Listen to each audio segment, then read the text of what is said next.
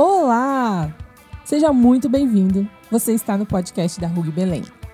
Eu sou a Isnara Salvador e hoje, nesse primeiro podcast marcante para nossa comunidade, foi tão pedido, tão aguardado, eu quero que você receba comigo, com muita alegria, a pastora Tayana. E aí, Isnara, tudo bem? Tudo bem, pastor? Seja bem-vinda a esse novo formato de comunicação da nossa comunidade. Estou muito animada, estou muito feliz. Eu tenho certeza que a gente vai poder conversar, abrir o coração, tirar dúvidas. Vai ser demais.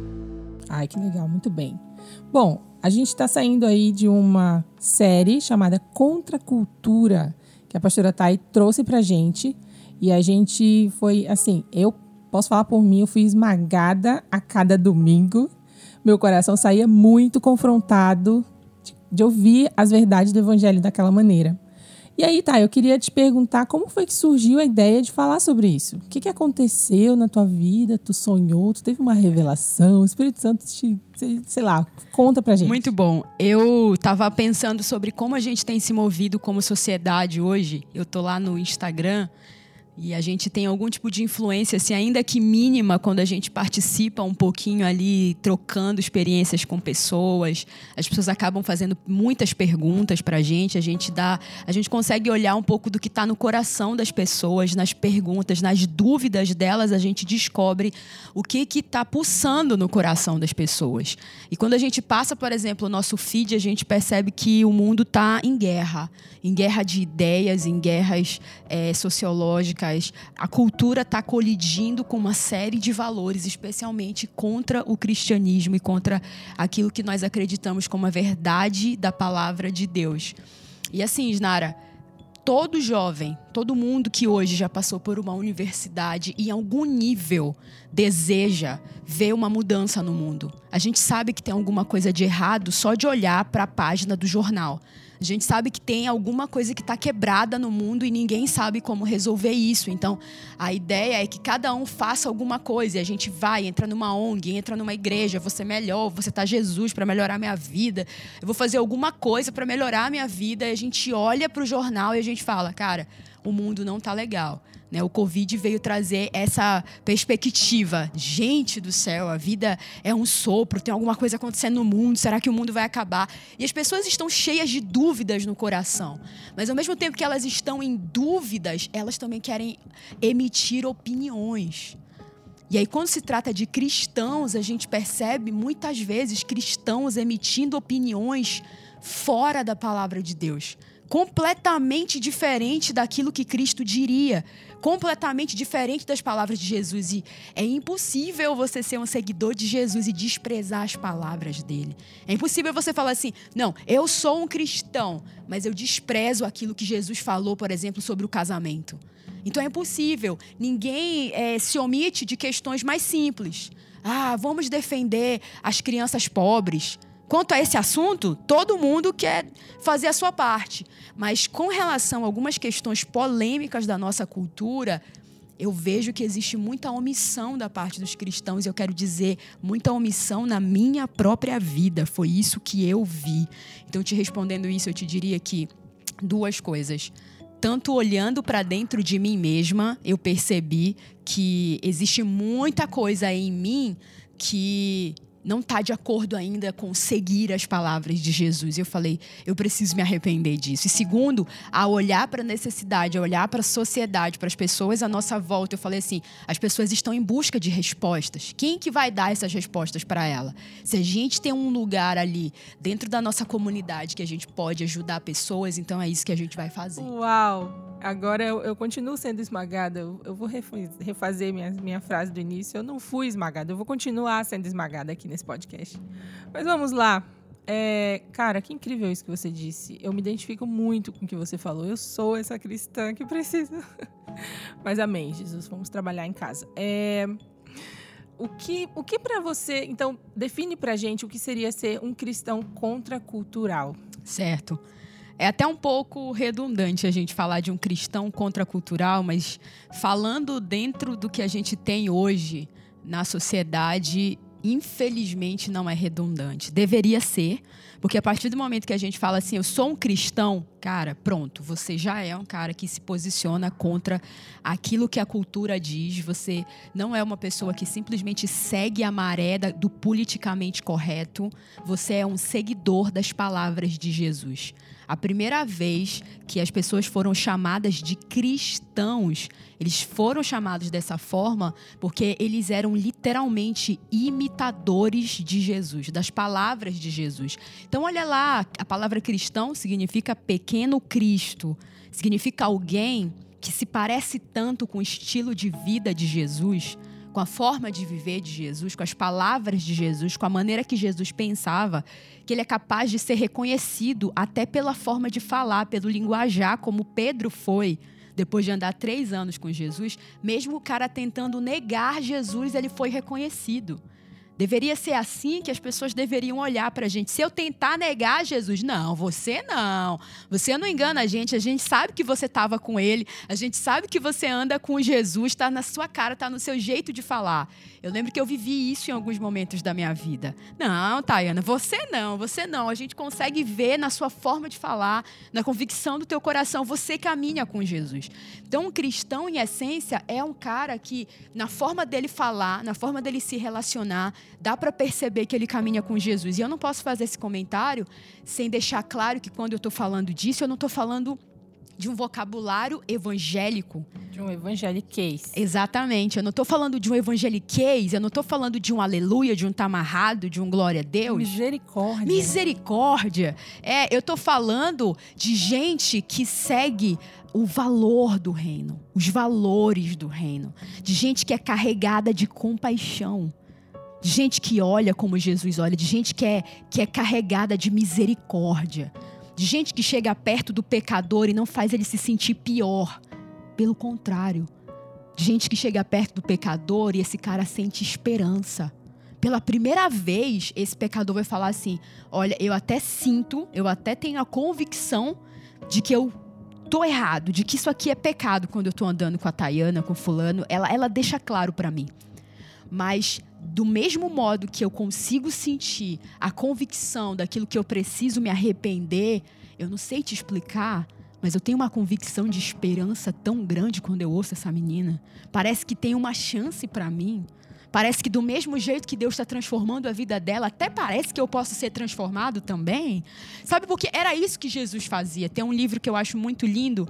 Eu não li, mas eu já vi alguns trechos que o Mateus estava lendo lá em casa, que é Amigo de Pecadores, o nome do livro.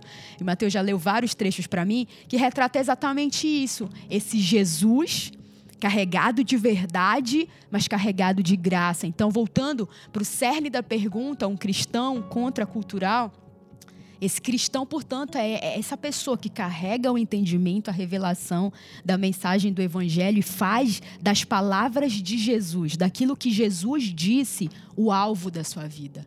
A coisa mais importante da vida de um cristão é seguir as palavras de Jesus, é seguir o que Jesus falou, como ele viveu. Jesus é o alvo da vida dessa pessoa. Ele é reconhecido como um cara que segue Jesus, que é apaixonado. E é por esse motivo que ele naturalmente já seria contracultural, porque vamos lá, o que Jesus falou não é nada convencional para esse mundo. Não é nada convencional. Jesus ele não falou assim, eu tenho respostas. Ele falou, eu sou a resposta. Ele não falou assim, eu trago verdades. ele falou, eu sou a verdade. Então, assim, ele, Jesus é diferente de todos e de tudo que já se apresentou. Porque se você, se você for ouvir Platão, se você for ouvir Sócrates, se você for ouvir, sabe, qualquer pensador do nosso tempo, se você for ouvir um Paulo Coelho, se você for ouvir qualquer pessoa, essa pessoa o psicólogo, como Augusto Cury, ele vai te apresentar algumas verdades, mas você não vai encontrar alguém que vai falar assim: eu não tenho verdades para te apresentar, eu quero te dizer que eu sou a verdade. É. No máximo, eles vão apontar algum caminho. Eles vão te apontar alguns caminhos. Mas a pessoa que vai dizer assim: não, eu não tenho verdade, eu queria te dizer que eu sou a verdade. Sabe o que isso significa? Significa que tudo que você leu ao seu redor fora de mim é mentira. Significa que a história da tua vida inteira contada pelo teu cérebro pode ser uma grande mentira. E é por isso que, na verdade, você tem um olhar terrível do meu pai. É por isso que você acha que o, que o meu pai, que Deus, é mau. Porque você não me conhece. Eu sou a verdade. Eu sou a verdade do Pai revelada para você, do quanto você é amado, do quanto a tua vida tem valor, do quanto você foi desejado, do quanto você é querido. Mas você não acredita nisso porque você não me conhece, porque você não vem a mim. Eu sou a verdade. Então, com o que, que você fica? Você fica com as mentiras que a tua família viveu com você, contou para você de que você foi um filho que não foi planejado, de que você não foi desejado, de que você fazia uma coisa errada, por exemplo, alguém te chamava de burro, alguém falava alguma coisa para você e você aceitava isso sobre a sua vida, mas eu te falar, foram as coisas que você construiu. Eu sou a verdade. E por que contracultural? Por que, que a gente precisa ressaltar, então, numa série de mensagens num culto? Hoje, a necessidade da lembrança de que somos contraculturais. Por aquilo que eu comecei falando agora há pouco na primeira pergunta. Porque é sensus, Nara, comum hoje da juventude se engajar numa causa. Fazer alguma coisa para melhorar o mundo. Algo que melhore o mundo. Mas o evangelho de Cristo não vem para melhorar o mundo. Ele vem para transformar esse mundo, para mudar o mundo. Eu quero me perguntar se, como cristão, eu realmente acredito nisso. Porque se eu realmente acreditar nisso, eu vou dar minha vida por isso, eu vou morrer por isso. Né? E no mundo que a gente, cada um está procurando o seu pedacinho de chão, o seu lugar ao sol, né? A gente tem uma fala hoje que, que é bem conhecida das universidades, que é o lugar de fala, né? o lugar de representatividade. E eu não quero dizer que isso não tenha o seu valor, isso tem o seu valor, isso é importante, isso é precioso, mas a partir do momento que você se depara com Jesus, é uma verdade tão gritante que você pega tudo que você acumulou nos teus semestres de leitura, de faculdade, de universidade, você pega todos os teóricos que você se deparou, toda a cultura que você construiu mentalmente, e aí você fala assim: puxa vida. Assim como o apóstolo Paulo declarou, eu tenho por perda.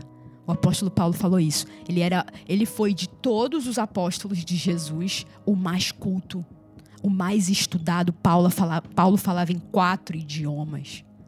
Paulo era o mais estudado, ele era o mais culto, ele sabia não só das leis do judaísmo, mas ele era um cara que ele era absurdamente conhecedor da cultura da sua época. Sabe o que, que ele fez? Ele colocou tudo isso dentro de uma sacola e ele falou assim: Eu tenho por perda todas essas coisas por uma só coisa: conhecer Jesus. Sabe o que, que significa para mim?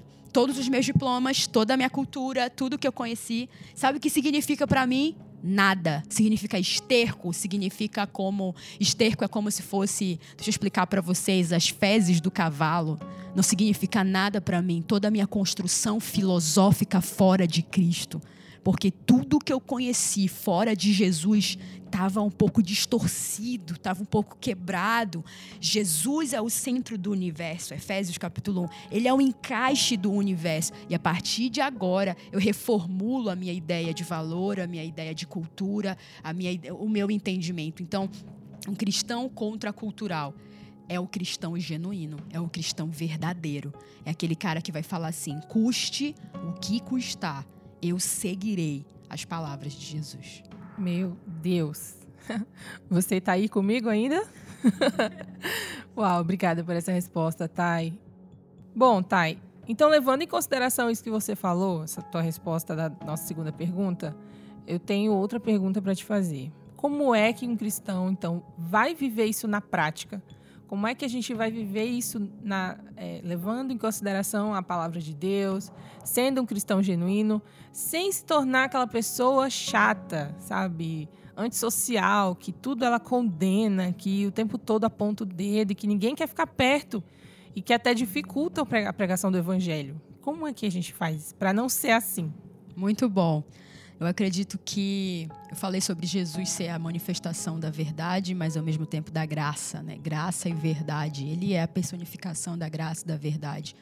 Não tem como um cristão hoje olhar para o que o mundo vive e ignorar a demanda, ignorar a necessidade. As pessoas, como eu disse, elas estão cheias de dúvidas. Então tem uma pessoa que ela tá, por exemplo, lutando por uma causa, vou te dar um exemplo. Ele está apaixonado por uma pessoa do mesmo sexo e ele quer ser feliz, cara. Ele quer se casar, ele quer uma resposta. Ele olha para o direito e isso ainda está em andamento. O casamento civil entre pessoas do mesmo sexo ainda está num processo de legalização de anos e na verdade isso é recente na história da cultura. E aí ele vem à igreja e de repente ele ouve que casamento para Deus nem sequer diz respeito a alguns tipos de práticas que a gente acredita que possa ser casamento. Então ele descobre que essa palavra talvez não se aplicasse ao que ele quer fazer.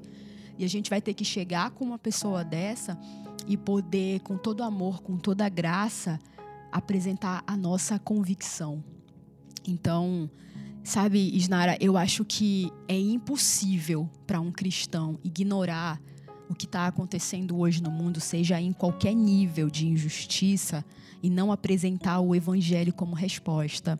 Mas, por outro lado, eu vejo que falta muita compaixão no nosso coração. A Bíblia fala em Mateus capítulo 9, é, Jesus, vendo as multidões, se compadeceu delas, porque andavam atribuladas e abatidas, como ovelhas que não têm pastor. Mateus 9, 36. Sabe, eu acho que isso é, isso é a figura de como a gente pode fazer isso na prática. A Bíblia fala, vendo as multidões. Então, a primeira coisa, a gente precisa olhar ao nosso redor. A primeira coisa que um cristão contracultural precisa fazer é ter um, é sair da sua bolha. É sair da bolha da igreja, dos cristãos, das quatro paredes da igreja e olhar as pessoas ao seu redor. Primeira coisa, a gente precisa começar a olhar para as pessoas à nossa volta. Quando a gente olhar para as pessoas à nossa volta, a gente vai encontrar uma série de, de aflições no coração delas. Elas estão abatidas como uma multidão sem pastor. A gente está em setembro e existe uma causa que começou no Brasil, inclusive, nacional, que também vai para outros países, que é o Setembro Amarelo. Que é o quê? O reconhecimento de que muita gente está doente no coração.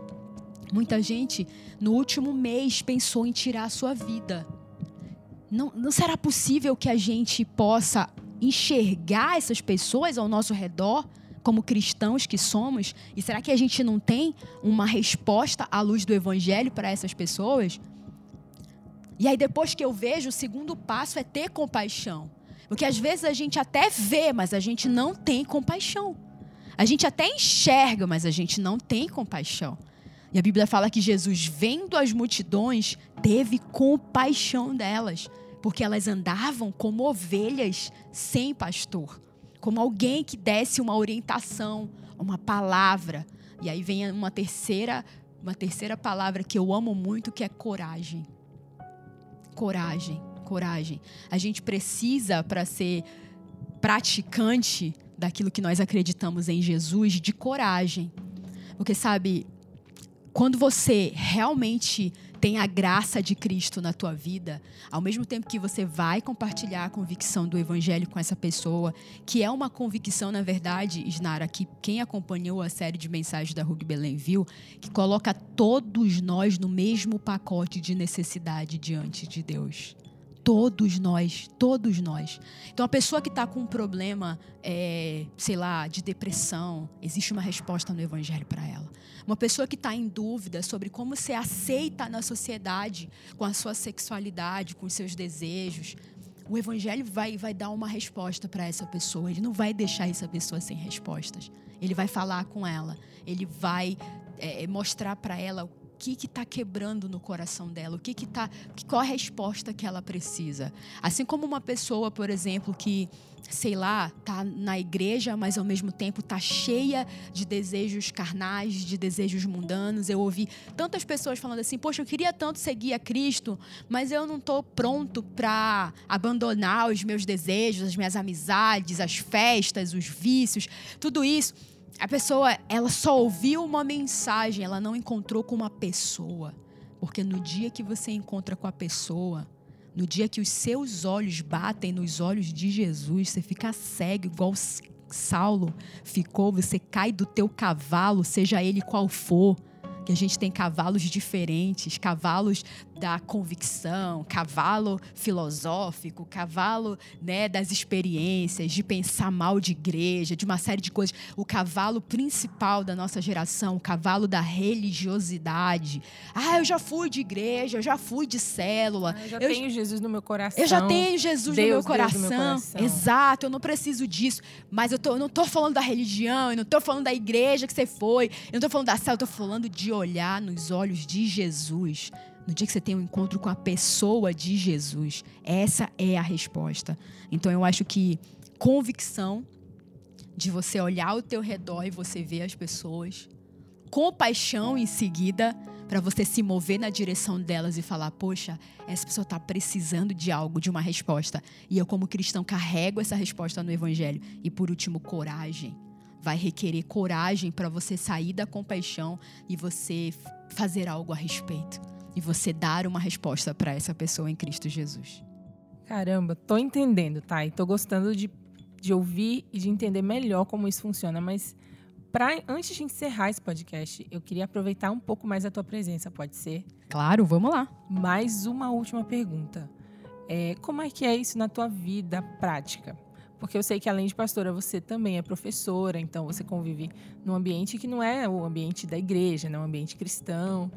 E aí eu queria te perguntar como é para você quando, por exemplo, sei lá, você está dando aula, você está no seu ambiente lá com os outros colegas e você recebe talvez um convite para apreciar alguma coisa que não é sobre o que você acredita. Como é que você se posiciona nessa? Ah, muito bom, muito legal. Ah, eu já mudei bastante. Se você me perguntasse isso há cinco anos atrás, dez anos atrás, eu ia te dar uma outra resposta, bem mais assim, radical, religiosa. Eu saio, nem participo, foi embora, eu não vou a lugar nenhum. Mas o Senhor vai amadurecendo a nossa visão e hoje eu entendo que eu carrego o reino de Deus. Quando a gente pensa, o que é o reino de Deus? O reino de Deus é o governo de Deus. O governo de Deus está onde existe um coração para se curvar diante dele. É lá que o governo de Deus está. O governo de Deus é representado em uma vida de temor a Deus. É assim que é representado o governo de Deus. Então, onde existia um Daniel, onde existia um Sadraque, onde existia um Mesaque e um Abidnego, se você não sabe essa história, vai ler o livro de Daniel, que é incrível. Você vai perceber, Isnara, que eles eram caras, que eles eram absolutamente conhecedores da cultura do seu tempo. O livro de Daniel fala isso. Eles, eles eram, na verdade, os mais sábios, os mais estudiosos, de maneira que, quando eles precisaram escolher alguns jovens excelentes, adivinha só quem que era a igreja cristocêntrica, relevante e excelente da época da Babilônia de Daniel? Era Daniel, cara. Era eles. Quem são os mais nobres, quem são os mais espertos, quem são os mais excelentes, os caras mais inteligentes dessa região? Daniel e seus amigos. Então, a primeira coisa que a gente precisa entender é que você é contracultural quando você é excelente fora da igreja. É muito fácil, Isnara, a gente chegar aqui na igreja aprender alguma coisa aqui na igreja, aprender a tocar um instrumento, talvez sem excelência. Ah, eu vou tocar só uma vez no domingo, vou fazer isso sem excelência. Muito fácil fazer sem excelência. Né? Ah, eu vou aprender, vou abrir uma célula, porque aqui na igreja a gente faz célula, então eu vou abrir uma célula. E a pessoa, ela se agarra àquilo que faz dentro da igreja como se isso fosse tudo. Não, Deus está me vendo, eu estou ganhando minha coroa no céu. E ela volta para aquele entendimento, até cultivado pelos nossos irmãos cristãos da Igreja Católica, de que é fé mais obras. De que não é só fé. Não, as minhas obras estão garantindo, porque eu estou na igreja segunda, terça, quarta, quinta, sexta, sábado, domingo. Mas quando chega na hora de ser a igreja fora do ambiente da igreja, como é que eu sou igreja fora do ambiente da igreja, Nara? Sendo o melhor professor dentro dos professores. Como é que eu sou igreja? Dando o testemunho que Daniel deu na Babilônia. Primeiro, não, eu vou ser um cristão batendo de frente com tudo, indo contra a universidade, do contra. Não, você não precisa. Eu vou contra. Sua vida já é contra. Você crê em Jesus, você já está diferente de todo mundo. Sabe como é que eu começo a confrontar a cultura fora da igreja? Sendo bom, sendo amável, sendo misericordioso. Quando todo mundo chegar para falar mal do diretor, você não participa. Eu estou falando nesses exemplos de professores porque eu sou professora, né? Mas quando todo mundo chega para falar mal do chefe, você não participa. Como é ser contracultural, Isnara, fora da igreja? Chega todo mundo para falar mal do governo, para amaldiçoar a política, para falar mal da cidade, para declarar palavras para dizer que Belém é horrível. E você desfaz o que a pessoa falou. Isso é contracultural. Você fala Belém é abençoada. Não, mas não é isso que eu vejo, é, mas a fé que eu professo é uma fé e uma convicção daquilo que eu não vejo. E eu acredito que aquilo que eu declaro tem tanto poder que traz à existência aquilo que não existe. Como assim? Como que você pensa assim? Pronto. Se você amar, Isnara, se você tiver compaixão e se você for excelente, você já vai estar sendo contracultural fora da igreja. Poxa vida, aquele funcionário é o que primeiro chega e é o último que sai, ele é o melhor. Esse cara está sendo contracultural. Por quê? Porque todo mundo lá no trabalho quer trabalhar o menos possível folgar o máximo possível e tirar o maior proveito e ganhar. Ele nunca é o cara que quer ajudar os outros. Ele nunca é um cara que tem um coração voluntário, misericordioso. Ele não tem aquilo que é gerado pelo valor do reino no coração dele, que é andar mais uma milha com quem precisa. Que se alguém falar mal dele, ele não se importa. E aí tu pediu um exemplo. Eu lembro de algumas vezes, por exemplo, em alguns contextos, algumas escolas particulares que eu trabalhei, que alguém chegava para comentar que um professor falou mal de mim que alguma professora não foi com a minha cara, falou mal de mim, às vezes do meu trabalho, às vezes que eu sou muito novinha, ou mesmo até mesmo dentro da igreja, Asnário. Eu lembro que isso acontece até dentro da igreja. Eu lembro que eu fui pregar em alguns lugares e as pessoas chegavam e falavam assim: "Nossa, ela é tão nova, o que que ela vai pregar pra gente?" Eu poderia ficar com raiva, chateada, ofendida, mas ser contracultural é perdoar e ter misericórdia. Porque aquilo que, que Jesus vai pedir para o ofensor é o mesmo que ele vai pedir para a vítima. Para o ofensor, ele vai pedir se arrependa do que você, da ofensa que você fez. Então vamos pegar aqui um caso extremo, como a gente viu recentemente aí do estuprador. O que, que o evangelho vai dizer para ele? O mesmo que disse para mim, por mais que a gente não queira. Se arrependa do que você fez. Se arrependa do que você fez.